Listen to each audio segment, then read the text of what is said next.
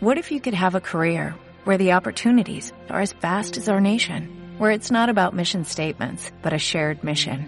At U.S. Customs and Border Protection, we go beyond to protect more than borders, from ship to shore, air to ground, cities to local communities. CBP agents and officers are keeping people safe.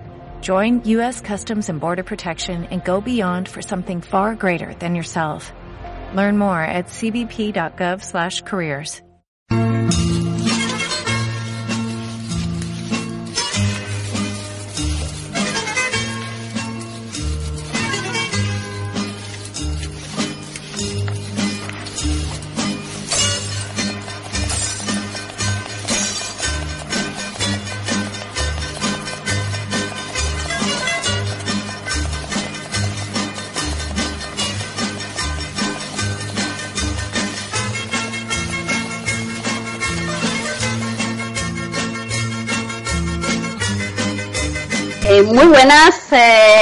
hoy regresamos con Ana opinando desde la cocina que, bueno, la tenía un poco olvidada, empolvada, me fui todo el verano de, de, vacaciones y dejé, dejé el, dejé el programa un poco parado, pero bueno, se ha cruzado con las eh, vacaciones de Fórmula 1, las vacaciones de todo el mundo y yo estiré mis vacaciones un poco casi llegando a octubre. hoy en Mañana, opinando desde la cocina, tenemos eh, un invitado especial. Él se llama Víctor Seara. Eh, tú me dices si pronuncio bien, porque bueno, tengo mil formas para pronunciar el apellido Seara, Seara. Pero bueno, eh, él es argentino, periodista argentino. muy buenas, Víctor. gracias por acompañarnos hoy. Hola, hola Ana, ¿qué tal? Bien, aquí estamos. Eh, sí, eh, la pronunciación es correcta, está, está bien. Eh, también es correcto que soy argentino, hace 20, casi 30 años que vivo en España y, y bueno, estoy metido en todo esto de la Fórmula 1 hace 20, ya le perdí la cuenta, 24, casi 25 años, más o menos. Todo, toda una vida. Eh, yo lo que sé es que eh, la gente la gente en España no desconoce no desconoce tu voz. Eh, tú estuviste mucho pues eh, transmitiendo Fórmula 1 allá en, el canal de yo creo que Telecinco en España aparte de que has hecho um, periodismo en Argentina escrito también. Sí sí sí en España claro trabajé un montón de años no para la tele para para Telecinco para la Sexta varios sobre todo, más que nada, y otras cadenas, pero también en periodismo escrito, estuve en el diario El Mundo mucho tiempo, he hecho un par de libros, eh, y para otras publicaciones también, ¿no? Semanales, eh, eh, bastante, tendría que echar la vista bastante atrás, pero sí, y en Argentina también, por supuesto, en Argentina y en otros, y también en otros países, pero bueno, sobre todo en España y Argentina. Sí, bueno, eh, Víctor, una, curiosidad, una pregunta un poco personal. Eh, ¿a, qué edad comienza uno eh, para tener casi más de 20 años de trayectoria? Y, por lo que veo, tampoco tampoco tiene 70 años tú, ¿ah? ah bueno, pues tengo unos cuantos, sí, sí, a lo mejor no parece, pero tengo. Y no, no empecé tan joven, eh, bueno, más o menos entre los, alrededor de los 25 cuando empecé en Fórmula, en lo que es a ir a las carreras, 20, bueno, 20, quizás un poquito más, 27, 28 más o menos. Pero bueno, depende un poco de, de, un montón de circunstancias, ¿no? Hay un montón de gente, un montón, montón de periodistas en este caso, que están intentando hacer algo con Fórmula 1 durante mucho tiempo y otros que lo intentan y tienen y no y no llegan a hacerlo están en otros ámbitos o en otro deporte o dentro del automovilismo pero no llegan a hacer eso porque no se les da y tienen una buena propuesta por otro lado. Y otra gente que tiene más suerte más fortuna pues, llega en el momento indicado al sitio indicado y, se le abren todas las puertas. A mí no fue ese caso ¿eh? ninguno de los dos fue el mío. El mío fue un poco Mm, luchar porque quería hacer eso específicamente y, y, bueno, le pregunté a dos o tres que estaban en el mundillo hace un montón de años, hace como 30 años, cuáles eran los pasos que había que hacer y, y empecé a cumplirlos poco a poco, no sin mucho esfuerzo.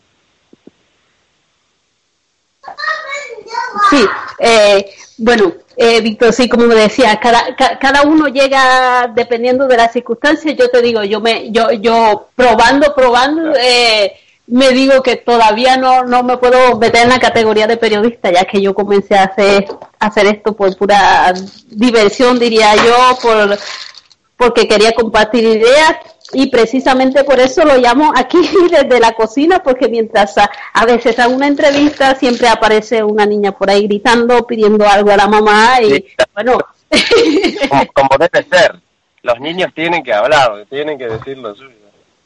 Sí, entonces, eh, eh, eh, ¿qué digo yo? De pronto vas a escuchar algunos ruiditos, pero es que yo soy que mamá de tiempo completo y, y cuando puedo me las arreglo para hacer eh, mis entrevistas. Eh, Víctor, dime una cosa. Mm. ¿Cómo, ¿Cómo está viendo eh, este Mundial de Fórmula 1 este año? ¿Lo tenemos un poco más eh, variado? Porque ya, ya sabemos que no es el mismo que va a ganar, aunque Hamilton eh, ahorita mismo está en su ventaja. Eh, ¿Cómo lo ves?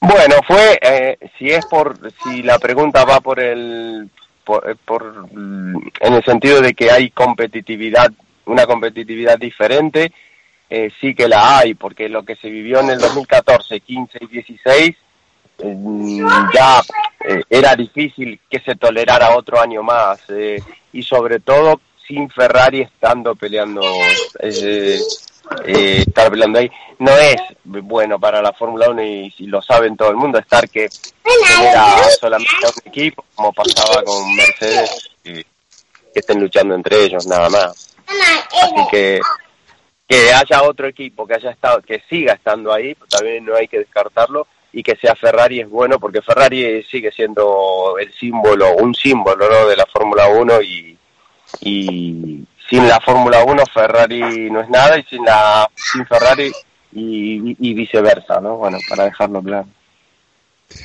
Sí, claro, sí, tenemos eh, eh sabemos que es, como, como un mito. Ferrari y Fórmula 1 nacieron, eh, eh, bueno, la Fórmula 1 moderna nació prácticamente con Ferrari y, y, todo nos alegra cuando vemos Ferrari eh, competitivo, que es el caso, el caso de este año. Y, y ahora yéndonos a los puntos, eh, no sé si viste cuáles son las nuevas modificaciones de la FIA con respecto a los, a los reglamentos técnicos para, para el próximo año y, y cómo te parece. Sí, sí, claro, sí, lo he visto. Bueno, lo más significativo, a ver, este año hubo un cambio importante, bueno, pero lo más en, el aspecto de los autos y el y el, el, año que viene el más visible, el más significativo y probablemente el más eh, visible y controvertido que vaya a haber en los últimos en los últimos años o décadas, incluso es la introducción del halo, eh, esta protección que en mi opinión, eh, yo creo que va en contra de, eh, de, lo que es el espíritu y la esencia de un monoplaza. Eh, creo que, bueno, la FIA al final actúa siempre por protegiéndose su propia parcela. Yo entiendo que no debería haber pilotos heridos, por supuesto que nadie lo quiere, pero también se actúa, yo creo que dicen que por prevención, pero si se hiciera un un baremo, una estadística perfecta de, de los eh, de los problemas que ha habido con neumáticos pegando en la cabeza de pilotos en los en, dentro de la Fórmula 1 eh, las probabilidades sí siempre está eso pero tiene que haber hay un componente de riesgo. Eso por un lado eh, es algo que va a llamar la atención y puede tirar muchos aficionados para atrás y no estoy de acuerdo, quiero decir, en definitiva con eso, ¿no? Y después, em, que tampoco está muy claro si es completamente seguro y no va a traer alguna alguna contraindicación, quiero decir que no no por poner eso después vaya a ser que es más peligroso un accidente cuando el coche esté dado vuelta o se incendie o un objeto pegue contra esa parte de metal y lo derive adentro del, de la cabeza del piloto. Eh, eso está por verse, ¿no? Nadie sabe cómo son los accidentes hasta que se producen, ¿no? es una apuesta muy arriesgada. Veremos cómo va. Ojalá que vaya bien, pero eh, como primer eh, impacto visual es eh, bastante feo y, desagradable, ¿no? Sí, claro, esperemos a ver qué, qué, va a pasar porque hasta hasta no verlo lo hemos visto lo hemos visto en pruebas ya siempre sale a relucir a nivel a nivel estético para los autos mm, no es lo más no es lo más bonito pero hay que ver si realmente va a ser de gran ayuda o finalmente, bueno, si no funciona seguramente van a, van a terminar por, por, abolir porque no pueden dejar algo que realmente no, no esté funcionando eh, en, el, en el auto. Y también eh, que a veces, sí, dime. No, que digo que, que también es, es demasiado, no es todo muy experimental a nivel de los, de los eh, por más castes que hagan y todo esto, es muy experimental porque al fin y al cabo si hay algún problema eh, debe, lamentablemente podría ser un problema grave en el caso de que el halo no funcione como tenga que funcionar me refiero a eso no eh, un problema con un incendio o un problema de que el piloto aunque no pase nada que no pueda salir porque se porque la estructura se deforma eh, son cosas que no están probadas porque es muy difícil saber la dinámica de cada accidente como es es imposible, por más caracteres que hagan y hagan dos millones. Eh, no aparte que no, es que no pueden hacerlo. Así que mm, hasta que no se produzca algún problema, lamentablemente esperemos que no tenga ninguna consecuencia, ¿no? Pero no van a ver si en realidad es tan bueno como, como se cree, ¿no? o simplemente que yo en un momento pensaba y que de pronto es también un, un sistema de seguridad, pero eh, eh, no tanto para el piloto como tal, porque todavía no está probado al 100% que, que, que eso es seguro y la, la, la, el porcentaje que ellos dan como de más seguridad en el auto tampoco es eh, extremadamente, extremadamente grande. Yo digo más bien una protección para la FIA a nivel, a nivel legal tipo pues eh, los seguros que ellos tienen en los circuitos los pilotos eh, luego pasan cosas y le dicen bueno debías tener una protección porque si hace esto pasa esto el seguro te va a costar más caro en un momento yo ponía el ejemplo como el seguro de mi casa. El seguro me exige que tenga una un extintor de, de fuego pues si hay un incendio pero en ningún momento me hace una exigencia con respecto a, que la marca, si es de buena calidad, si es la buena protección, simplemente porque si me llega a pasar que hay un incendio y, mira, no, no tenías extintor, entonces, bueno, es tu problema, debías tenerlo. Y yo pienso en un momento que eso debe ser también la FIA se, se cura en salud a nivel legal también. Sí, por supuesto que también eso tiene mucho que ver, mucho, mucho. Sin duda, sí, tienes razón ahí en ese punto y es así.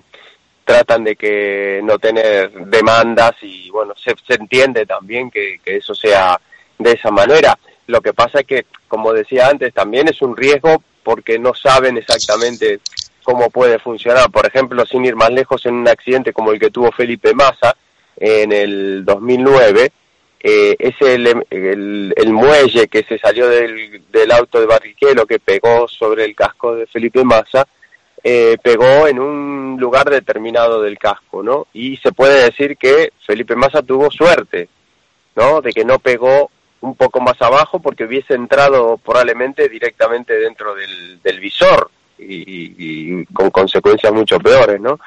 Entonces, en el caso del halo, eh, ellos te, sé que tenían dudas porque me lo han comentado gente que estaba siguiendo todas las pruebas del halo. ¿Qué pasa si pegaba eso sobre la parte superior del halo y lo derivaba hacia la abertura del casco? Eh, sería peor el halo que no llevarlo. en ese caso, no se puede saber, claro, hasta que no se produce eso no se puede saber, ¿no? Pero bueno, sí, en el caso de, una, de un neumático eh, sí, hay muchas posibilidades. En el caso de un accidente como el de Justin Wilson, por ejemplo, sí es probable, pero tampoco es una seguridad absoluta de que hubiese sido una salvación y en el caso de Jules Bianchi tampoco. Ahí no hubiese halo, no, no había nada que hubiese parado. Probablemente eh, hubiese disminuido un poco algunas cosas, pero no sé si hubiese sido hasta peor todavía. Eso no lo sabe nadie. Hasta que no se produce el accidente, es experimental todo. Yo pienso que en ese caso lo que hay que estar es consciente tanto, no solamente de la FIA como pilotos, de que es un deporte de riesgo y el riesgo existe, es como las motos, ¿no? es imposible poner algo para que el piloto salga volando cuando se hace un accidente en una moto y ese y es el riesgo y para eso están las reglas y eh, la FIA en ese caso debería comenzar por hacer respetar las reglas como tal, las banderas amarillas, la velocidad, um, todo este tipo de cosas que todavía se dan en, la Fórmula 1. Los pilotos, mm, me hace risa a veces porque pilotos como Grosjean a veces dice, el halo es feo, no sirve de nada y al, eh, al mismo tiempo es uno de los que mm, a veces no respeta una bandera amarilla y no respeta el reglamento. Sí, bueno, eh, son en el caso de sí son errores de procedimiento los que hay, no no son problemas técnicos en sí errores de procedimientos que llevaron a problemas legales. No, no, no en, que, es un poco lo que hablábamos antes. Sí, exactamente. Bueno, dejando eh, eh, el halo de un, de un lado. Ah, bueno, hay una cosita que tenía pendiente aquí, no quiero que se me escape. Eh, estamos, que todavía no lo tengo bien claro, el próximo año tenemos, seguimos con las aletas de, de, de tiburón en el auto o finalmente las van a quitar, porque según estuve leyendo, los equipos ahora no están muy de acuerdo en quitarla, porque les parece que, bueno, es un espacio inmenso que tienen para, para poner publicidad también en el, auto, más, más espacio, y, ya veo que algunos equipos como Forza India eh, están como modificando esa aleta y han puesto como unos pequeñas puntas encima mm. que hacen que le saca más provecho a nivel aerodinámico. Sí, bueno, no sé, eh, habían dado marcha atrás porque decían que no, pero bueno, ellos cre el reglamento se había creado con esto del tema de los T-Wing, ponerlo, eh, en realidad eh, lo que la aleta no era obligatoria, sí lo que decía el, el reglamento. En sí misma la letra no era obligatoria, pero claro, el reglamento obligaba a poner un elemento aerodinámico en un punto que si no le ponían una aleta era imposible. Entonces eh, dijeron, bueno, ponemos la aleta y, y ahora parece que hay una marcha atrás, que dijeron que aleta no, pero ahora parece que aleta sí, pero sin el T-Wing. Es lo último que, que parece que será así, pero bueno. Eh, Todavía falta, creo que hasta el 6 de diciembre. Sí, Sí. Todavía falta una, reunión. claro, pero no se pueden demorar tanto porque los coches del año que viene ya están muy avanzados. Eh, más que el eh, Aleta o T-Wing, que T-Wing no habrá y eso, eh, más problemático es el tema del halo, sin volver a halo sí, halo no por el tema de la seguridad, pero sí era por el tema aerodinámico, porque afectaba muchísimo, eso sí que era muy, los tenía, tenía todos los equipos bastante preocupados. Eh, porque sí, si bien era lo mismo para todos, pero los tenía preocupados porque no a todos les afectará de la misma manera, porque es un elemento común a todos los autos y eh, que no va a afectar de la misma manera exactamente a todos. ¿no? Sí, sí, porque algunos podrían aprovecharlo. Bueno, alguno habrá a ver qué se hace porque cuando hay una va a ser un cambio importante. Sí, alguno hará una cosa. No sé si no está claro, por ejemplo, que cómo tienen que ser los bordes, si no pueden tocar nada, supongo que estará claro, pero siempre va a haber alguno. Ya hubo muchas, no sé si te acuerdas cuando pusieron las protecciones de la cabeza, al lado de la cabeza de los pilotos en el año 96, hubo una serie de, equipos que las hicieron de una manera y otros equipos que las hicieron de otra. Y se vieron perjudicados durante todo el año con una aerodinámica, una sección de la eh, muy mucho mayor en el caso de Ferrari, por ejemplo, otros equipos, y otros las, les pusieron unas aletitas que cumplían con el reglamento y, y, bueno, al final al final después quedó así, ¿no? Y eso es más o menos algo que puede pasar en lo que viene. Eh, en esas protecciones que ahora me hiciste recordar, eh, allí fue donde apareció el famoso casco de vikingo de, de McLaren, ¿fue? que habían puesto algo exageradamente grande en la Las al auto. sí, sí. esas aletas que eran... Eh, no, no, eso fue en el 2005, eso fue como 10 años después. No, no, las protecciones que me refiero son las que Oh, las que fueron obligatorias de, de- después del eh, a partir del 95 hubo unas y luego en el 96 hubo otras que ya eran más grandes y más y que son, son las que rodean el cuello del toda la cabeza del piloto a partir del 96 pero el reglamento lo indicaba de una manera que unos lo interpretaron de una manera entonces a partir del 97 ya todos la hicieron más bajas eso fue lo que cambió ok, sí, ay, me pongo a hablar de eso y me digo que nos estamos volviendo viejos.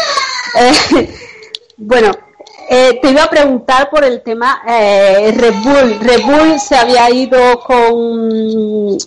ah, eh, Toro Rosso había ido con, con Honda para el 2000, para el 2018 y luego tenemos eh, Red Bull se- que se queda con Renault. Hoy hace un anuncio Red Bull eh, cambia de nombre para el próximo año. Es un bueno una especie de sponsor que ya estaba con ellos que era Aston Martin. Ya sabemos que desde creo que eh, 2016 está está con ellos pero este al 2018 va a ser una colaboración como ah, más grande van a trabajar juntos incluso dicen que van a intercambiar ideas en la fábrica van a fabricar elementos pero no se habla de la parte motorización como tal aunque ya sabemos que Renault para 2018 ah, termina con digo Red Bull para 2018 termina con con Renault eh.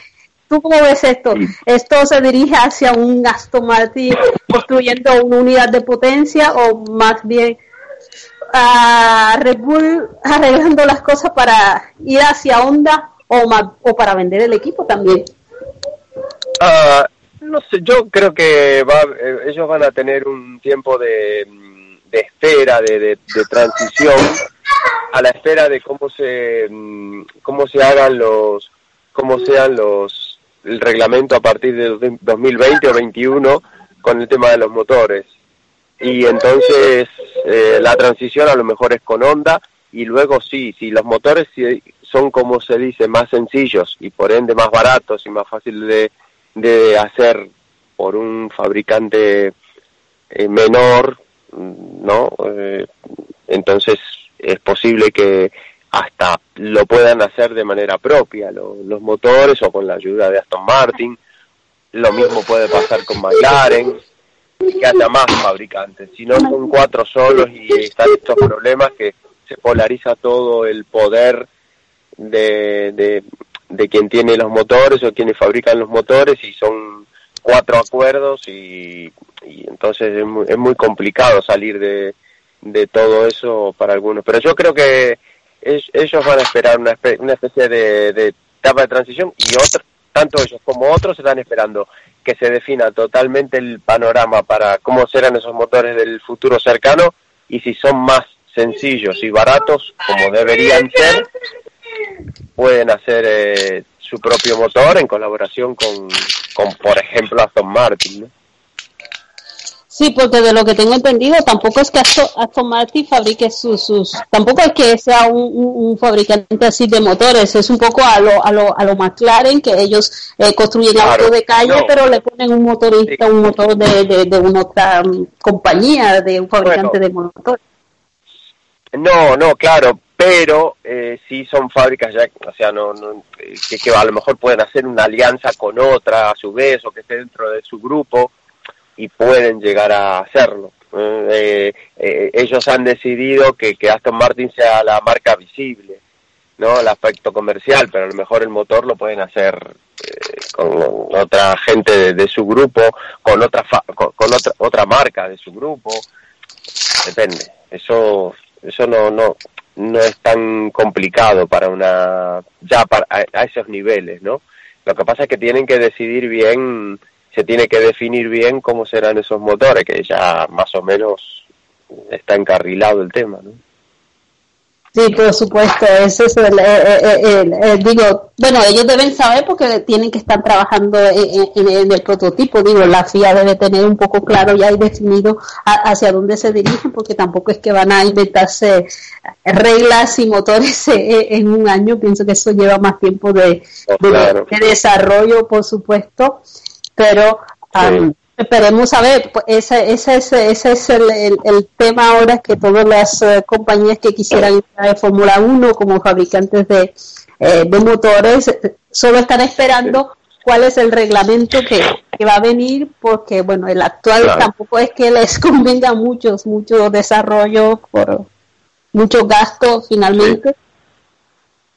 Sí. Sí sí sí sí sí pero bueno para hacia ese lado irá irá la a nivel de motores es como tiene que ir la Fórmula 1, porque esto de los últimos años es demasiado impuesto por, por, por Mercedes y Ferrari y, claro, es una, una locura. De, son muy pocos motores, son muy caros eh, y no puede ser, debería ser diferente. Y, y ahí aparece un poco la contradicción. Bueno, y a, ti no te tengo que echar cuento porque ya conoces esto. Lo, yo conocí los B10, los B12 en vivo no los conocí, pero conocí los B10, los B8 y, llegaron estos B6 que nos dejaron como al principio uh, mucho que desear el primer año porque no, no ni siquiera eran prácticos. Sí. Eh, sí, bueno, tienen sus cosas buenas y malas, pero bueno, eh, esto yo creo que al final es, eh, dicen parte de la evolución, bueno, es, no, es lógico que vayan hacia ese lado, o que la Fórmula 1 vaya hacia ese lado también, pero eh, lo que no queda bien es que quieran hacer arreglos de última hora con el tema del sonido.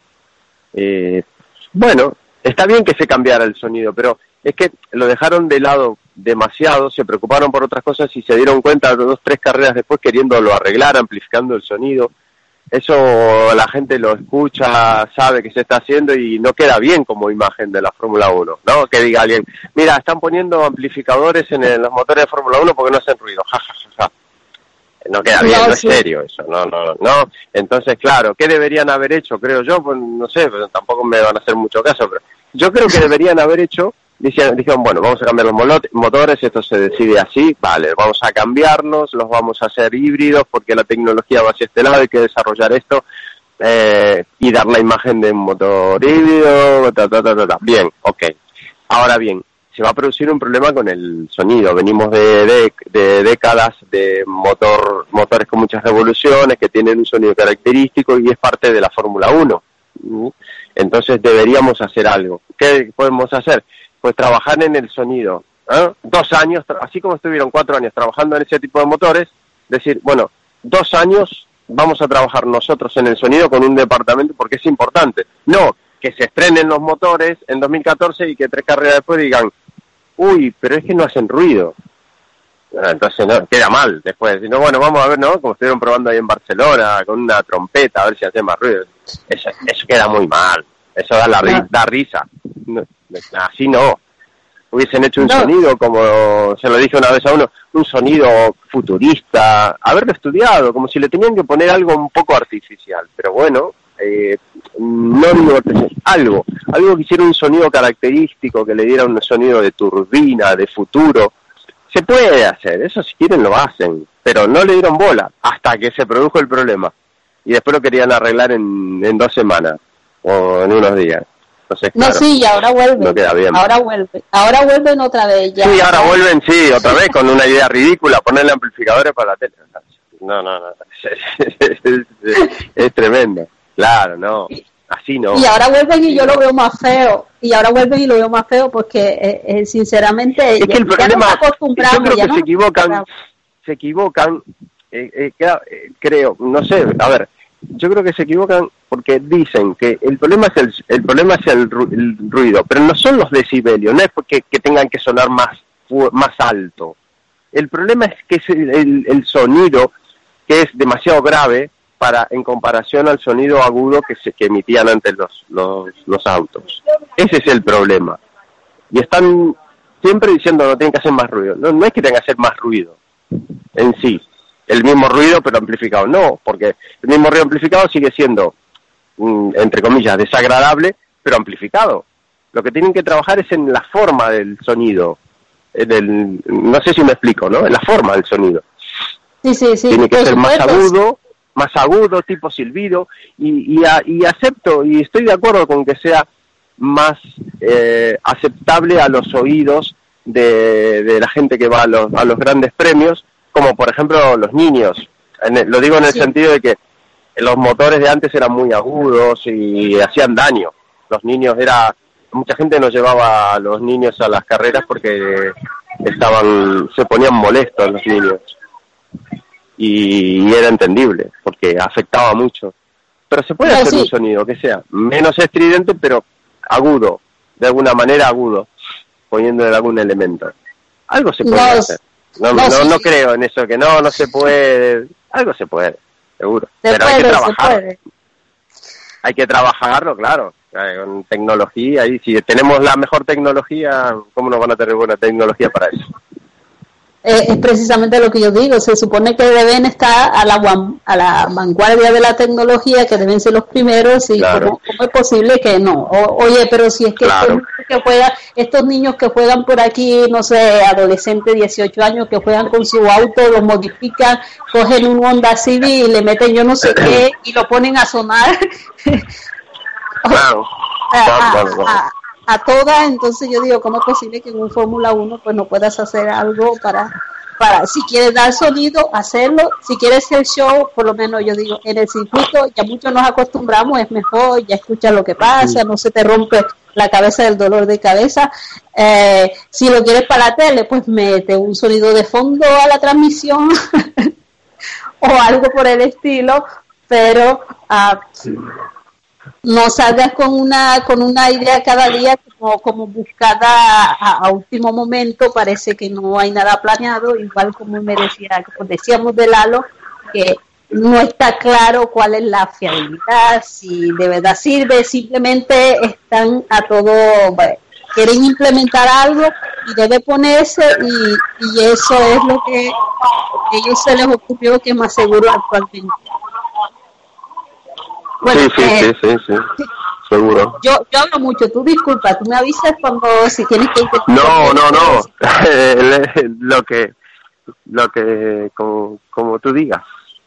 estoy escuchando atentamente. Ah, bueno, bueno, eh, ya que estamos aquí, eh, vamos, eh, este fin de semana que viene es eh, eh, el Gran Premio de Malasia eh, sabemos que con todos estos líos, eh, bueno, también cuando Baby era el que manejaba la Fórmula 1, se pedía mucho dinero para los grandes premios. Eh, Malasia es uno de los que dijo, me voy.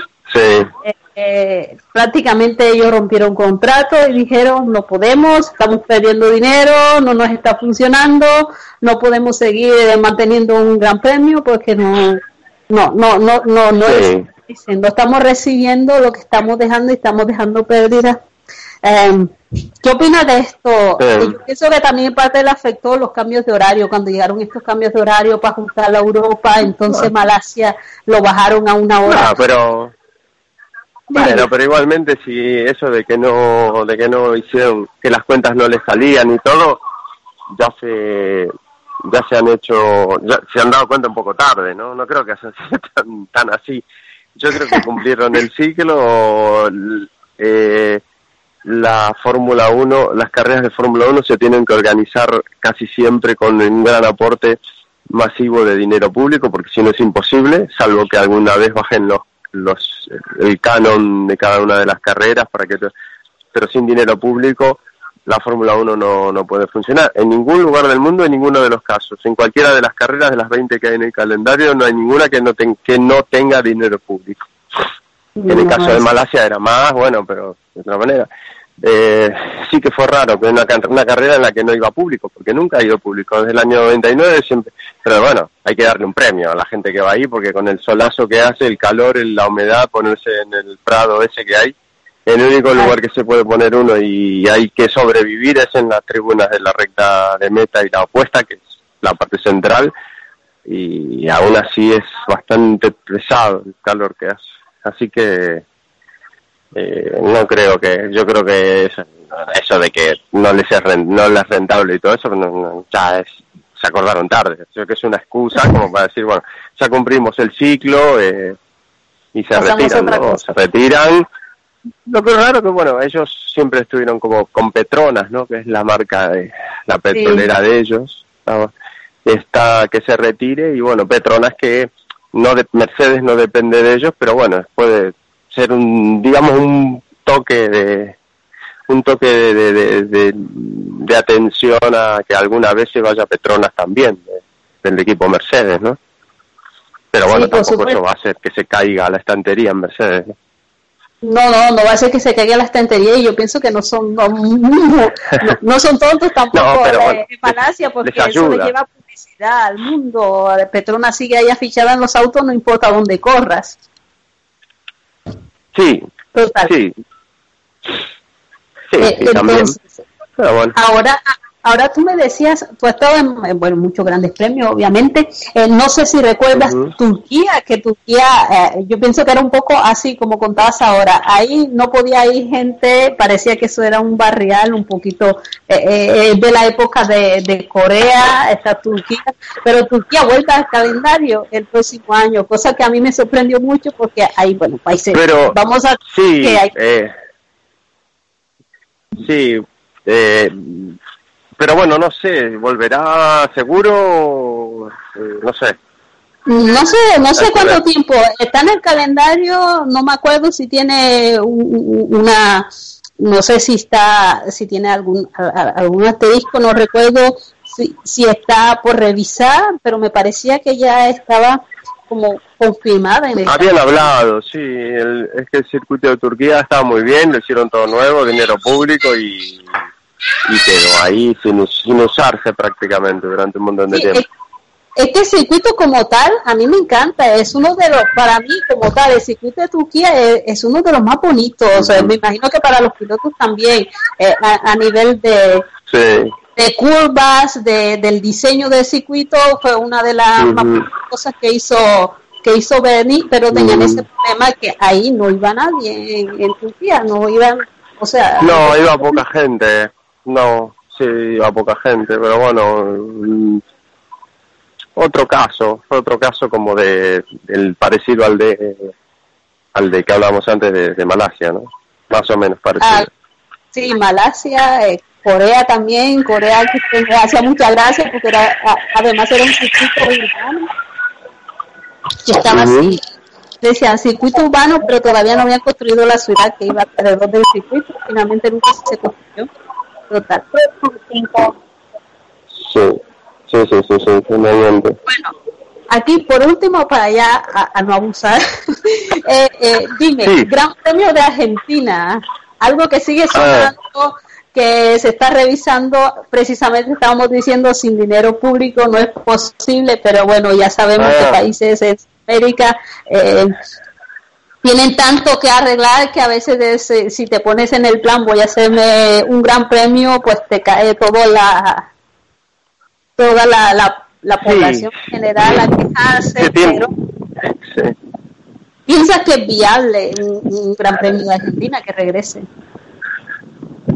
Eh, sí, la, es que las cosas muchas veces se dicen, ¿no? Que bueno, que teniendo las ganas todo es posible.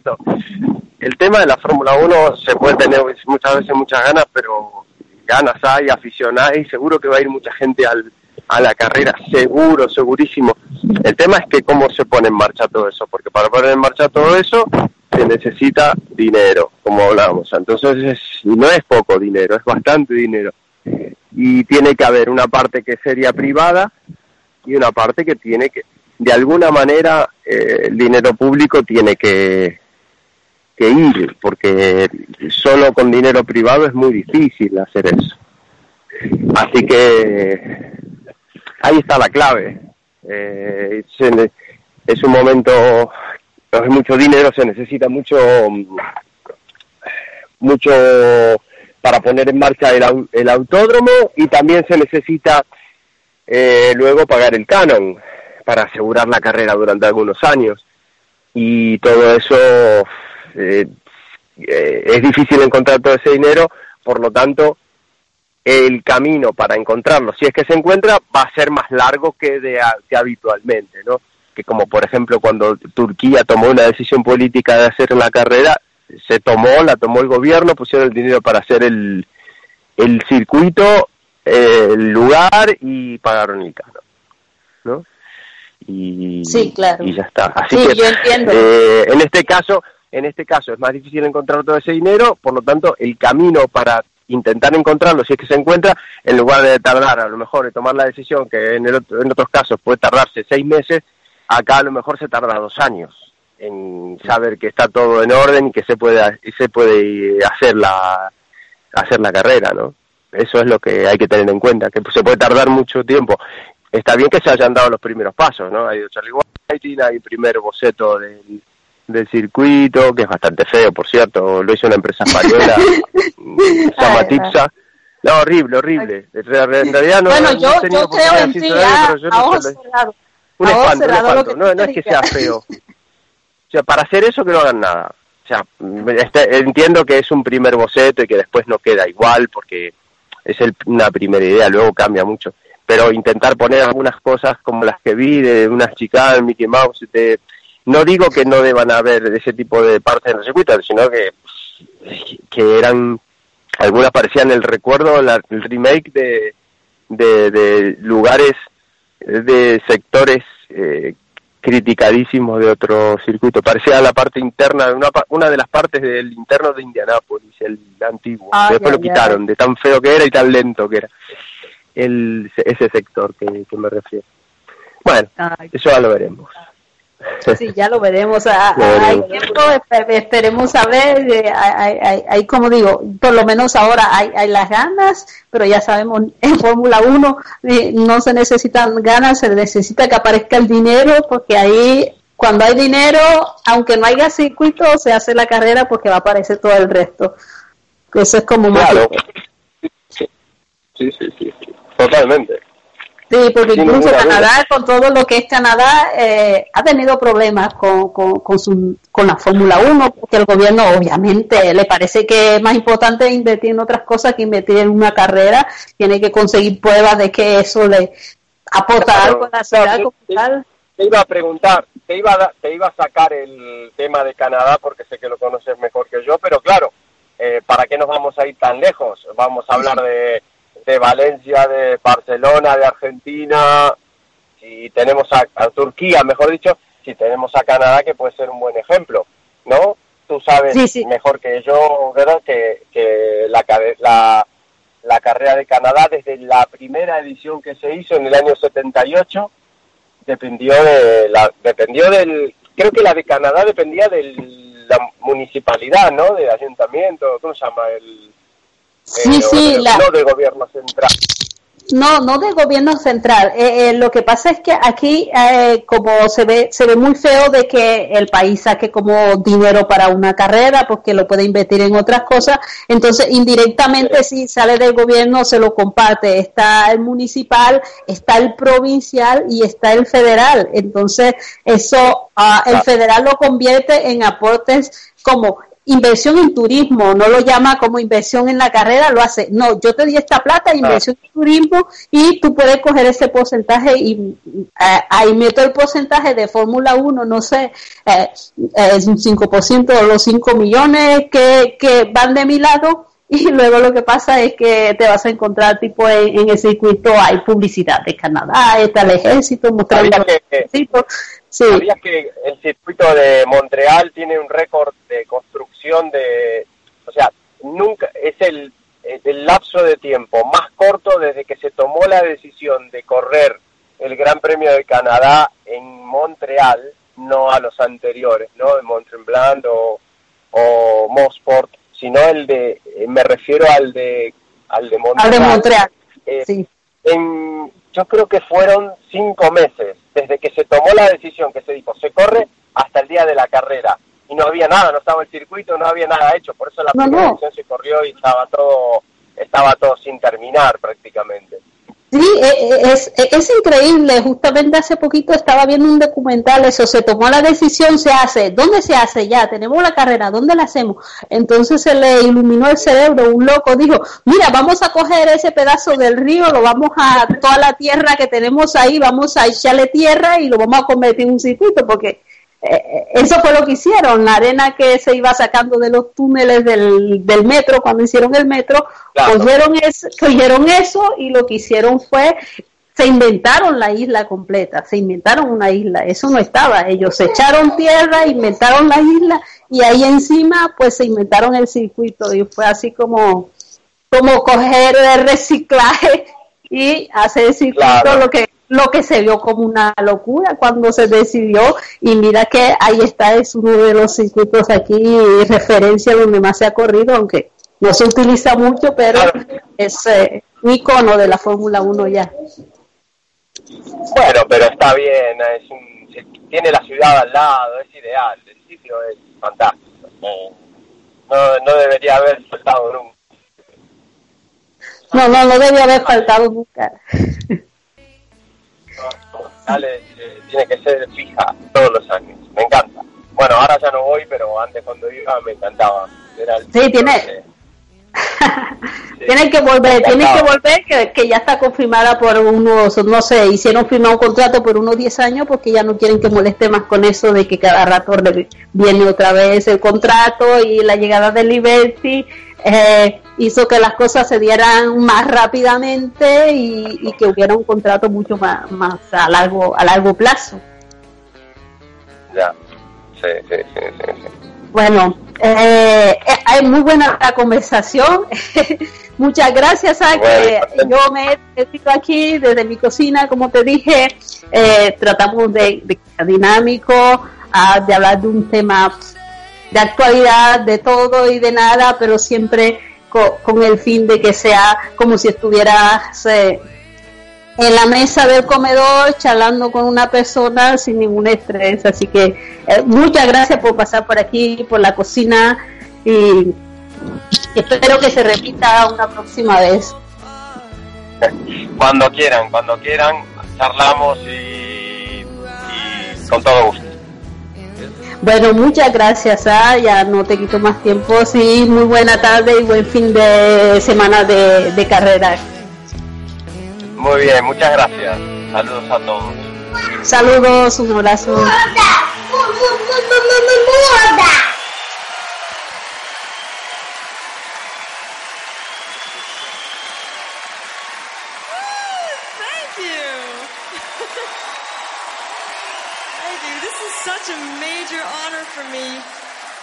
Such a major honor. Thank you so much.